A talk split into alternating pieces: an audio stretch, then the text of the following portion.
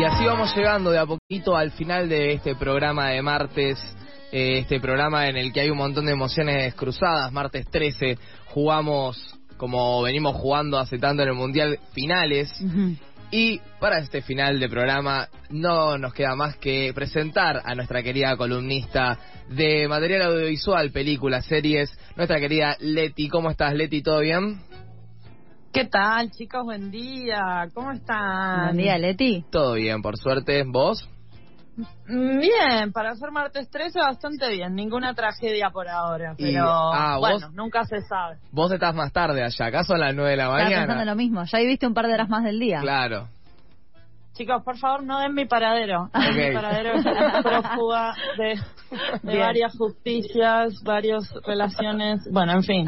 Eh, hablemos del cine. Cine, cine, arte, arte. Arte, Sí, arte. sí. Todo bien, todo bien. Todo bien con mi paradero, pero mejor que no se sepa.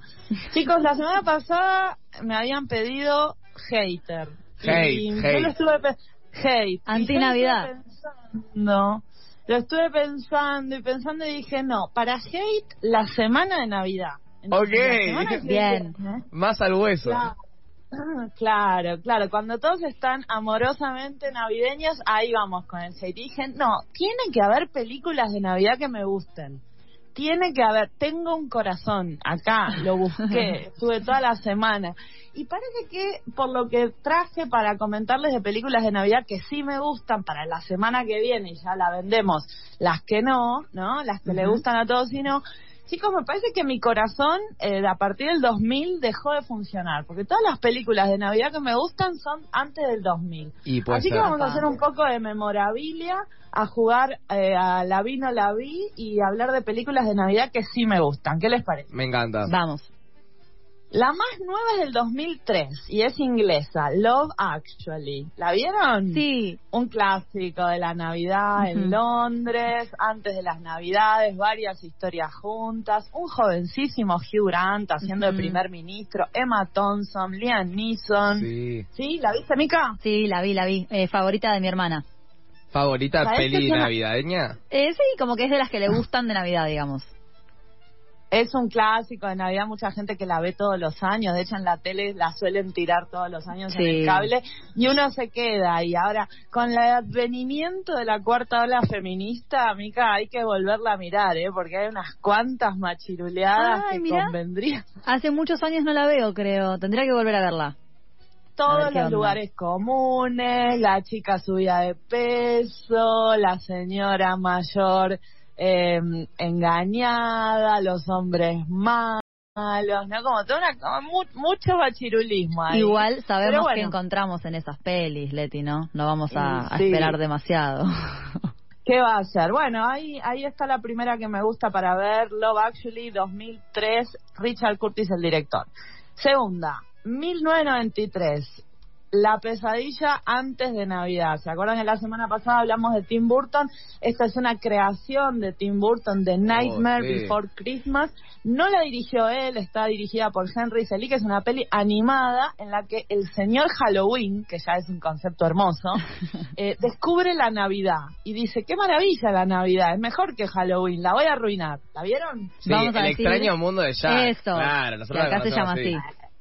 El extraño mundo de Jack, exacto. Me encanta también la traducción de las películas, siempre es un misterio cómo llegan las películas a los lugares. ¿Les gusta Jack? ¿No les gusta Jack? Amamos, ¿Aprueba? a- ¿Desaprueba? amamos a Jack. A mí me da miedo, no, no me gusta. Es un no. No, ¿cómo que no? ¿Te da miedo? De chica me da miedo, sí, no me, no me gusta.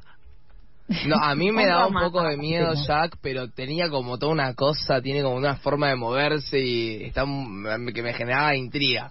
No, me encanta, me encanta Jack.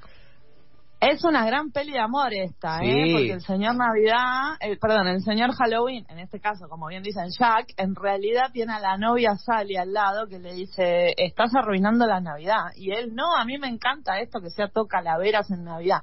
Así que ahí también un trasfondo romántico, porque tenía corazón, yo juro que tenía corazón hasta por lo menos 2003. ¿Vamos Bien. a la tercera? Dale. Dale. Otra de las otras de las traducciones raras, Home Alone, Ah. Chris Columbus 1999, que alguien en algún lugar de la estratosfera dijo que eso se iba a llamar Mi pobre angelito. Sin nada que O ver. sea, Home Alone, el solo en casa, de ahí Mi pobre angelito, la parte cristiana católica del angelito. Sí. No sé de dónde salió, pero creo que todos sabemos de qué estamos hablando. ¿no? Igual, perdón, es una buena traducción, mi pobre angelito, porque te lo pintan a él como... a- ¿Cómo? a- a- te lo ponen a- al Culkin, el, el, el actor, te lo ponen como si, que como que es un angelito, Claro. que es todo dulce, todo tierno, y al final es un demonio. Sí. Diríamos que es una buena eh, creación, porque traducción Home Alone No, no, no, es. claro. Pobre claro. angelito. Una buena creación. Un traductor se suicida acá mismo, al aire, nada. Home Alone, un niño de 8 años, que esta parte es muy creepy, chicos. En 1990, la- o sea, la familia se lo olvidó en la casa. Literalmente. Y O lo sea, trataban re mal. Y no. O sea, y todo bien, tipo, se fueron de vacaciones a Francia y el pibe solo ahí en la casa con dos eh, ladrones que, lo, que le quieren robar y él que se monta un plan loquísimo en Navidad, por eso es navideña la película, para sacárselos de encima. Un clásico, un clásico que también es típica película que uno cree que vio, pero en realidad no sabe si vio, ni cuándo la vio, ni nada, ¿no? Hay un par o no. O sea, esto pasa más de una Sí, vez hay que un se lo olvidan, ¿no? Eh, Home Alone Again, que es como ya dale, ¿verdad? Claro. Te olvidaste Sí. al pibe un año, el segundo año también te lo vas a olvidar. que la excusa era porque tenía muchos hijes. claro. Pero pésima sí. excusa. Sí, sí, sí, sí. pésima cosa para andar olvi- olvidándote al mismo pibe en todos lados. Cero amor. El- la crianza la crianza con apego en los 90 todavía no había llegado, No había llegado. así Claro. que dejaban dejaban al pibe solo y nos daban una película para recordar.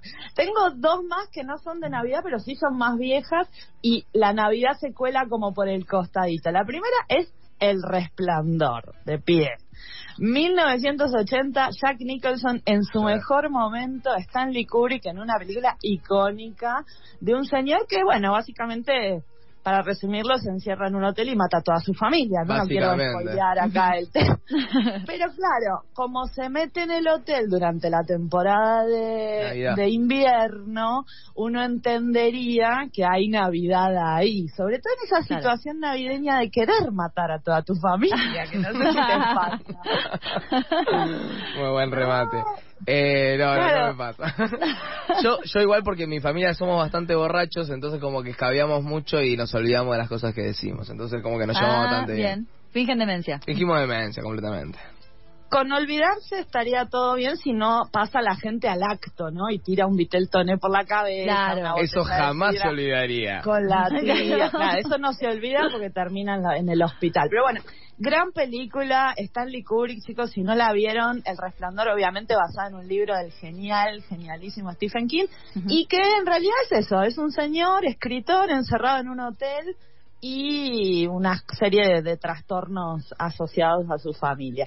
Y por último, una perlita, 1960, más viejo todavía, el gran Billy Wilder con El apartamento, una película que no tiene a la Navidad como centro de escena, pero que todo transcurre el día 25 de diciembre. Un clásico del cine de clásicos y una peli súper romántica. eh. Ojo que acá todo mi corazón. La Esta no la vi. Yo tampoco.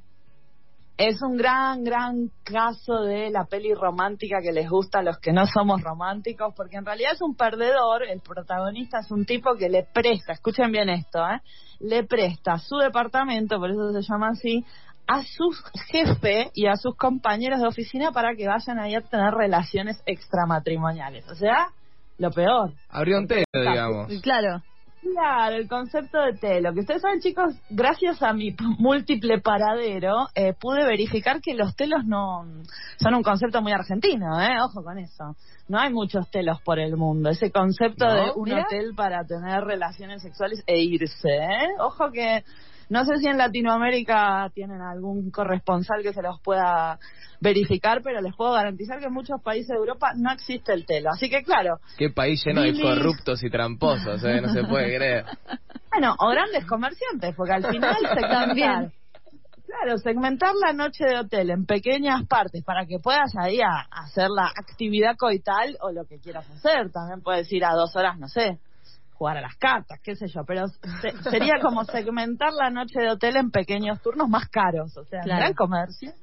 Esa un gran comercio. idea. Entonces, chicos, esta película, El apartamento, transcurre el día 25 de diciembre y es sobre que este pobre loser se enamora de la que no se tiene que enamorar, Oh. que no es nada ni más ni menos que Shirley MacLaine, que es la ascensorista de la oficina, y se las dejo ahí porque es top, top total de películas románticas, 1960, Bien. todo durante la Navidad. No se pueden quejar, más amor, más Hay que verla, hay que verla. No, estuvo muy alegre este, este esta columna. Ajá. Espero que la próxima sea completamente destructiva. No, no voy a desmentir ni afirmar que estoy eh, muy enamorada de nada, ni de nadie nunca. ¿Qué les parece? Bien, Me encanta. Muchísimas gracias, Leti. chicos. Nos vemos, un beso grande. Buena semana, hasta luego. Igualmente.